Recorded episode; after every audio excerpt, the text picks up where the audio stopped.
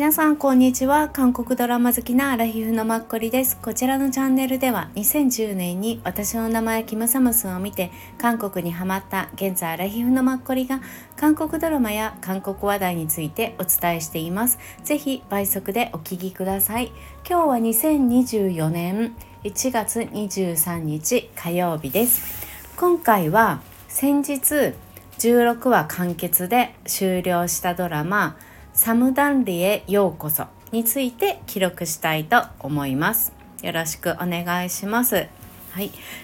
ちょっとだけ業務連絡させてください。今週日曜日1月28日の夜20時30分夜8時半から YouTube ライブをやりたいと思います。えっと、目的はみんなで韓国ドラマの見た感想を話そうっていうテーマです。私しか喋れないと思うんですけど皆さんのコメントが表示されるようにあの設定してやっていきたいと思います。正直多分聞いてくださってる方はそんなにいないと思いますしその時間大丈夫な方 YouTube に来てくだされる方っていうのもほとんどいないんじゃないかなっていうのを思ってるんですがこういうことをやること自体私初めてなんですがで YouTube の操作とかも全くよくわからないんですけれどもだからこそちょっと初めてちょっと今やってみようかなって思ってはい。なので8時半から、えー、私一人で 出てると思うんですけど一人で何か喋ってるかもしれないんですがあの最近終わった「愛してると言ってくれ」とか今回の「ウェルリや京城クリーチャー」とか昨年良かった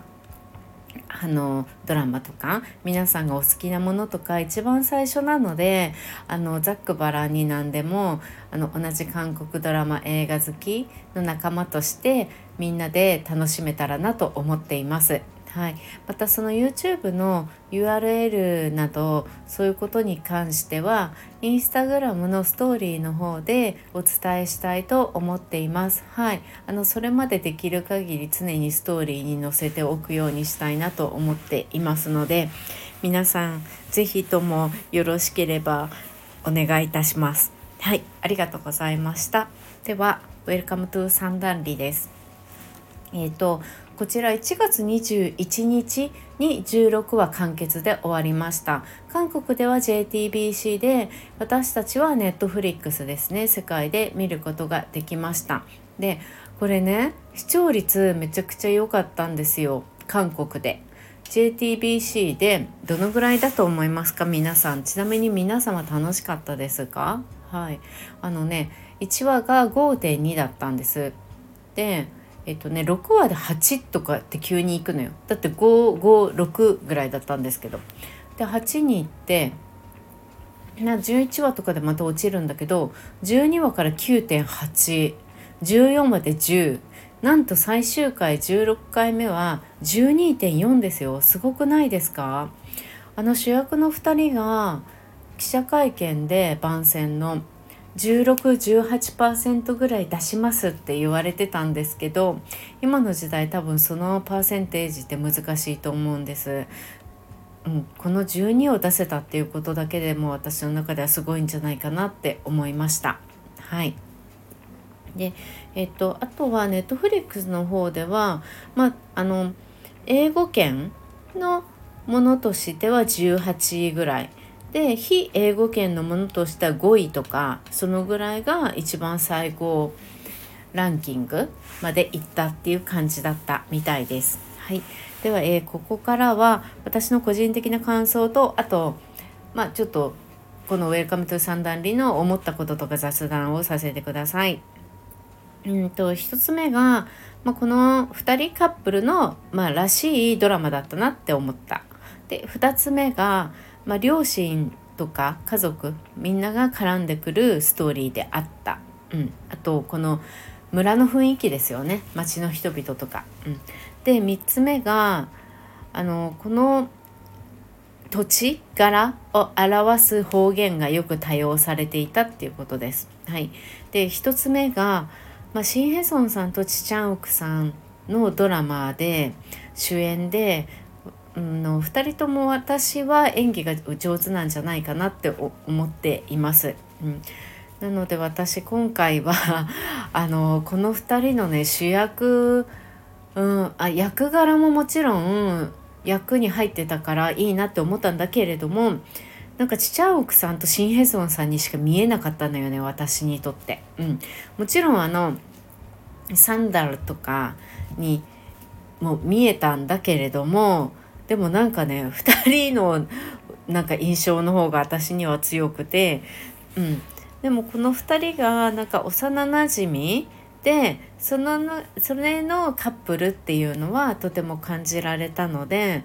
うん、なんかさ昔から一緒に育ってきていてそれでカップルっていう感じはすごく何て言うのかなストーリーの流れ的に私たちがそういうふうに自然と感じられる、うん、流れになっていてあと流れっていうかなんだろうなそういう印象付けが上手っていうか、うん、そういうふうに自然とこっちが受ける感じるっていう感じですよね。うん、だからその辺はすごくこの脚本家さん書くのが上手なんじゃないかなっていうふうに思いました。うん。ね、この2人もねなんかちちゃん奥さんの「あの大丈夫?」って彼女に聞く言葉が多分いつも彼女の中でねなんかこう自分を何て言うの？あもう私いっぱいいっぱいとか自分のの気持ちに自分が気づくきっかけの言葉でありちちゃん奥さんの優しさとか自分のことを本当に分かろうとしてくれる人がいる分かってくれる人がいるっていう気持ちもありみたいないいですよねああいう存在の人が近くにいてくれるっていうのは。うん、すごい心強いだろうなっていうのは本当にね思いますね。そういやこの2人良かったですよね最後もちゃんと結びついて。うんそうそうよくお似合いでした。はい、で2つ目がまあ、あのこの両親がね関わってくるっていうのが特に、まあ、ちちゃん奥さんのお母さん亡きお母さんのことを大好きだったお父さんは多分そのお母さん亡くした時から時が止まっていて本来は多分憎んでないと思うし憎みたくもないんでしょうけどでも意識的に憎むシン・ヘソンさんのお母さんのことをね、うん、だからシン・ヘソンさんのお母さんなんてもう親友を亡くしね。で自分が責任を感じでも自分は自分で自分の子供たちを育てていく生活がありこのちちゃん奥さんのことも自分の子供と同じように育てる。うん、いやこの20年ね、よく本当にこらえてきた。それでそのこらえるお母さんっていうのをこの役者さんだからこそこんなに上手に演じられたっていうのを本当に思いますね。このお母さん本当にすごいですよね。キム・ミギョンさん、うん、この前の「愛していると言ってくれ」でももう本当に私の中でわーって泣けるお母さんだったし今回も、うん、14話か13話でやっぱり「今までの20年がね吹き出した、うん、あれを見てやっぱりちちゃん奥さんのお父さんっていうのはねこう現実にきっと戻ったんでしょうね。うん、やっぱりどうしても男性だと自分の殻に入りやすいでしょうし、ね、自分のことを考え無意識にねガチになるでしょうし、うん、だから自分が本当にね早く、うん、いなくなって悲しい寂しいっていう思いでねそうそこで止まっていったけれども、うん、やっぱりそうこの人もそうだったんだっていうまあ当たり前のことにね気づいてやっぱりそれからねみんなでやっぱりこう気持ちを表に出すとお互いが近くなりますよね。どういう気持ちであったとしても、うん、特にこのお母さんもともと出すタイプじゃないから、うん、本当にねもうこの時本当に私このお母さん見てもう涙涙です。もう私のドラマの中でこのドラマの中でもうこの場面が一番最高だったっていう風にすいません思っちゃいます。個人的にはね。うん、ここで私すごい Welcome to サムダルリおーとか思いました、うん、皆さんはいかがでしたか？そうですね。よかった。それからね親しくなっていってというか。だってほんと斜め向かいに住んでいてさ生まれる前からやっぱ親友の2人だったし一緒に海女さんやってて毎日当たり前にね暮らしていてもうお母さんのね寂しさってたまんないですよね。こういう親友が。本当に。しかもその最愛の子供を残していなくなっちゃったっていうまあ旦那さんもだけど。うん。本当にたまらないだろうなって思う。プラスこのシン・ヘソンさんのお父さんもういい味出されてましたよね。すごく中和役っていうかあの娘たちにとってもすごく良かったしこのお母さんの伴侶であるっていう意味でもすごくねすごい良かった。やっぱこの方も本当名優ですよね。いろんなところでお顔拝見するけど本当に良かった。この夫婦本当お似合いっていう感じ。うん、シン・ヘソンさんのお姉さんとかも私すごくよく見るし妹さんは初めてだったけどそう。すごいびっくりした。このお姉さんこのなんかクリクリパーマみたいな、まあ、チェジュ島の雰囲気を出してたのかもしれないけど、うん、すごいそれもねわざとらしくて面白かったし、うん、そうですね。あとはやっぱりこの土地の言葉ですよね「ムサ」っていうのとか「ギー」っていうの。うん、私あの2年前2022年に孫淳義さんがやっていた財閥家の末息子それで「わー」っておじいさんがよく言ってたんですね。うん、わーわーって言っててまあ「なんだ」とか「どうした」とか「どうして」とかそういう意味だと思うんですけど多分「ムサ」も同じような感じだと思うんです。でその「わー」の時にすごく韓国でもそれが話題になってもう IU とかも自分の YouTube で弟と一緒に「わーわー」とか すごく言っていて、うん、とかそれから結構こういう言葉があの聞く機会が増えたなと思うんですがこの前も韓国でドラマが終わった「熱烈パクシー結婚契約」とかそんな感じの契約結婚かな。それでも出てたおじいさんが「わー」って言っててそのおじいさんもよくね出られる方なんですけど、うん、でもやっぱりねあのジェボルチブの「わー」には全然あの「わー」は本当にすごかった。そう。だから今回は「ムサ」っていうのをすごくみんながよく使ってましたよね。あのチチャンウクさんのお父さんとか尼の方たちとかそう。あと「ギ」っていうのも「キー」ですかうん、使っていたしそうですねあとお父さんのことアバンって言ったりお母さんのことをオモンって言ったりとか、うん、そういうのもね今回多かったですよね。なんかあの23年前にあの私たちのブルース、うん、ですよね。あれもこの地図島で撮られたけどその時ってそんなにこういう個性的な言葉を頻繁に耳にしたかなっていう記憶が私にはあんまりなくて、うん、なので私の中ではあの「和」以来結構こういうのはなんかドラマの一つのね、まあ、特徴になる、うん、っていうので使い始められてるのかなっていうのも思ったりしました。はい、うん、以上です。はい、あとまあ雑談的にはなんかチェジュ島っていうのをねあの気象庁をよく使われるなって思って今回のこの「Welcome to サンダーリン」も JTBC だし2年ぐらいにや前にやった気象庁の人たちっていうパク・ミニョンさんとソンガンのあれもおそらく多分 JTBC じゃないかな、うん、あれもチェジュ島の気象庁だったんですよね舞台が。うん、でまあ気象庁となんかチェジュってやっぱ島国島だしあの天気が変わりやすいとかで多分あの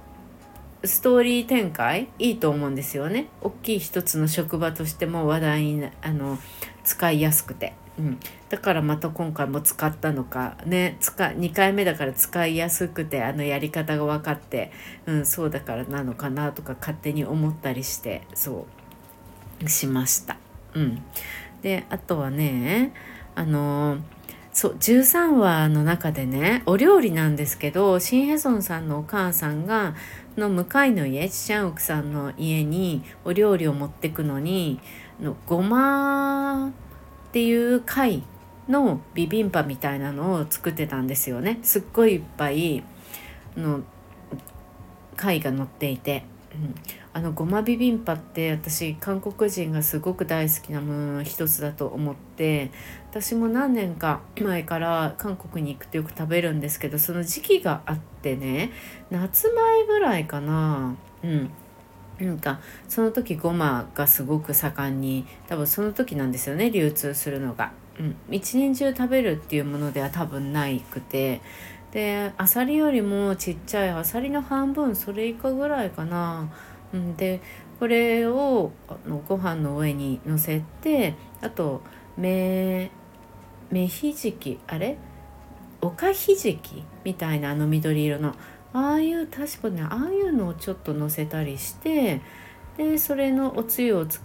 つ上からかけて食べるっていう感じで私もすごく美味しくて大好きなんですけどうん。ああ久しぶりって思ってあんまり日本だと韓国料理って言ってもあれを目にする機会はないかなと思って多分日本であのごまの種類の貝っていうのが何に当たるか分かんないんだけど多分ねないんだと思うんですよね。そう。韓国ね好きですよねああいう海鮮の貝とかね。そうっていうのも思いました。あとね14話か15話で久しぶりにチチャンオクさんがかっこよかったの。っていうかチチャンオクさんもともと顔が良くてかっこいいんだと思うんですけど今回のドラマでは別にかっこいいを売りにしてないからね。うん、あの洋服とか別に普通だったじゃないですか。日常の人みたいな感じで。でもその14か15でシン・ヘソンさんがソウルで活躍していた時に見に行った時の映像だったかなんかだったんですけどアッパーなんですけどなんかインナーが白いのを着てて黒いジャケットを着ていてねそれがすごいねあ久しぶりにちちゃん服見たっていう感じでなんか良かったんですよ、うん、だから私すごい目に留まって記憶にあるんだと思います、うん、あとなんかこの2人が多分14話か15話ぐらいでもう2人で愛し合うってことを決めてね、うん、付き合うっていうことに決めてなんかサランあなんかサランヘを売りって私たち、まあ、愛し合おうよみたいなそんなことを2人で言っていてなんかそういうのすごいいいなって思って。ったんですよね。あんまりそういうことを2人ですがすがしく公言してるのってない気がして。うん。レッツみたいな感じじゃないですか。そう。あんまり2人でさそういう風に私たち愛し合おうみたいな感じを乗ってないから。それもすごいなんかこの2人にでも全然違和感なくうん。すごいね。なんか馴染んでたから全然気に留まんなかったんだけどあいい言葉だなって思いました。うん。サランヘア売りって。そうそう。であと私一つちょっと疑問だったのがというか韓国人らしいなって私の中では理解したんです。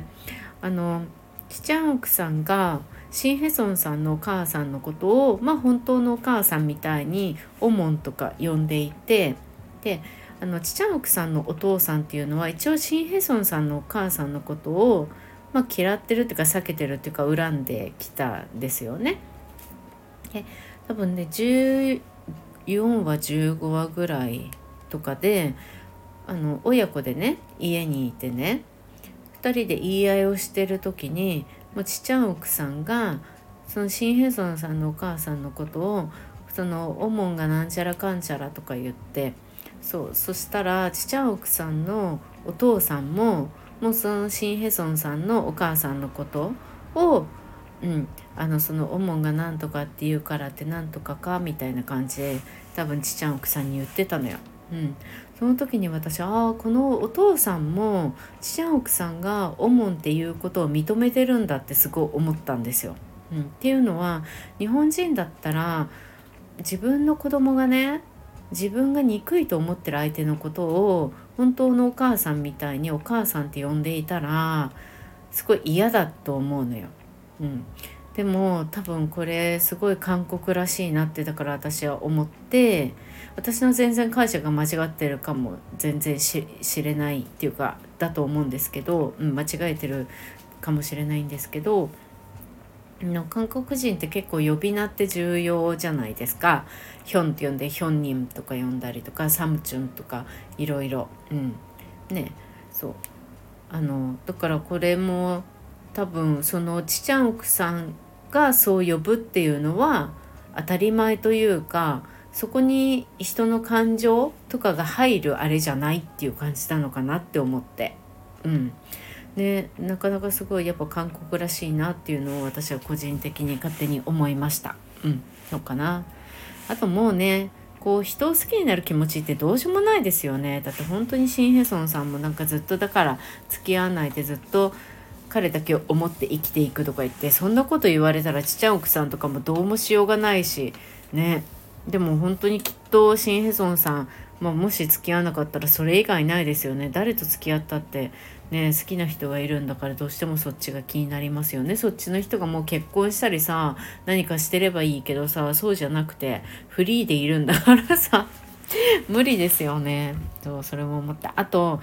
あの最後に予想外な私特別出演の人が出てきてすごいびっくりしたんですけど、うん、彼女が出てきたのなんでって思ってそしたらそうだこの作家さんですよね「Welcome to サンダリ」を書いた作家さんが「ハイバイママ」を以前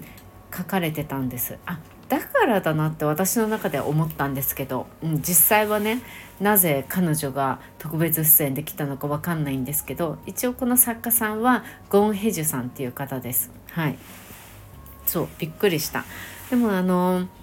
芸能人の役っていう感じで来たからまさにもうぴったりでしたよね。なんかあそこにいるみんなと全然違うなんか顔つきとかもなんかバービーみたいなうん。なんかすごくある意味ちょっとオールドスタイル的な雰囲気、うん、でなんかねお化粧ばっちりみたいな。本当にちょっと芸能人っぽい雰囲気で出てこられて、うん、びっくりしました。うん、なんとなくあのなんかね、あの彼女とシン・ヘソンさんっていうのもなんか同じカメラの中に収まってるのがなんとなく違和感っていう感じで、うん、でもそういうところも多分ねみんな演出がすごくこのドラマ上手なんだろうなって思います。はい、で一応この作家さんゴン・ヘジュさんについては、えー、私100回の時にあの三段リーヨークその概要と一話感想を話しているのでもしよろしければ聞いてください。私あの三段リーヨーこそ1回しか過去に話してないんですよね。多分それが私の中で三段リへようこその中だるみが出てるんだと思います。すいません。も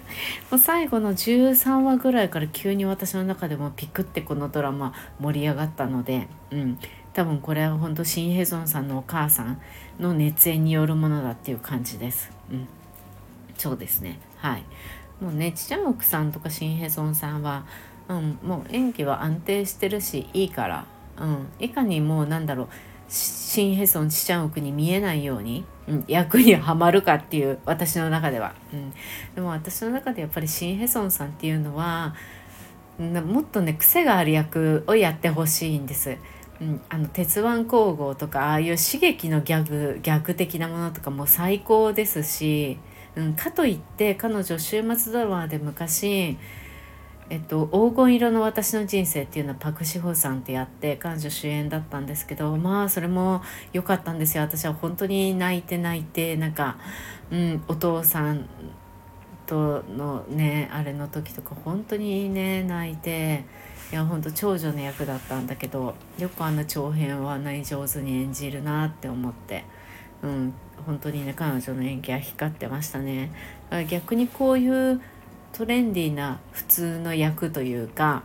の昨年出てた2023年の「生まれ変わってもよろしく」ですね。アン・ボヒョンさんと一緒に、うん、あれももちろん生まれ変わりなんだけれどもでもまあ今時のねトレンディーなドラマですよね、うん、そういうのよりもね私の中では彼女はすごい嫌なやつとか私の中で彼女の最初に一番最初記憶にあるのは「青い海の伝説」っていうチョン・ジヒョンさん。が出ていてチョン・ジヒョンさんの恋敵っていう感じだったんですよね。イ・ミンホさんのことを2人とも好きで,、うん、で私チョン・ジヒョンさんが好きだからこのシン・ヘソンさんが本当に本当に嫌でねチェシアっていう名前で本当チェシア嫌だとか思ってて毎回毎回見るたびにもうチョン・ジヒョンかわいそうとか思ったりとかしててそうまたそれがさ嫌なや役が上手だからそうやってムカつくんですけどそうそれから予想外に私シン・ヘソンさんのこと好きなんて思うようになるとは全くねその頃は想像しなくてほんとひたすらチェシア嫌だとか思ってていまだに名も覚えてるくらい私本当に嫌だったんですよね。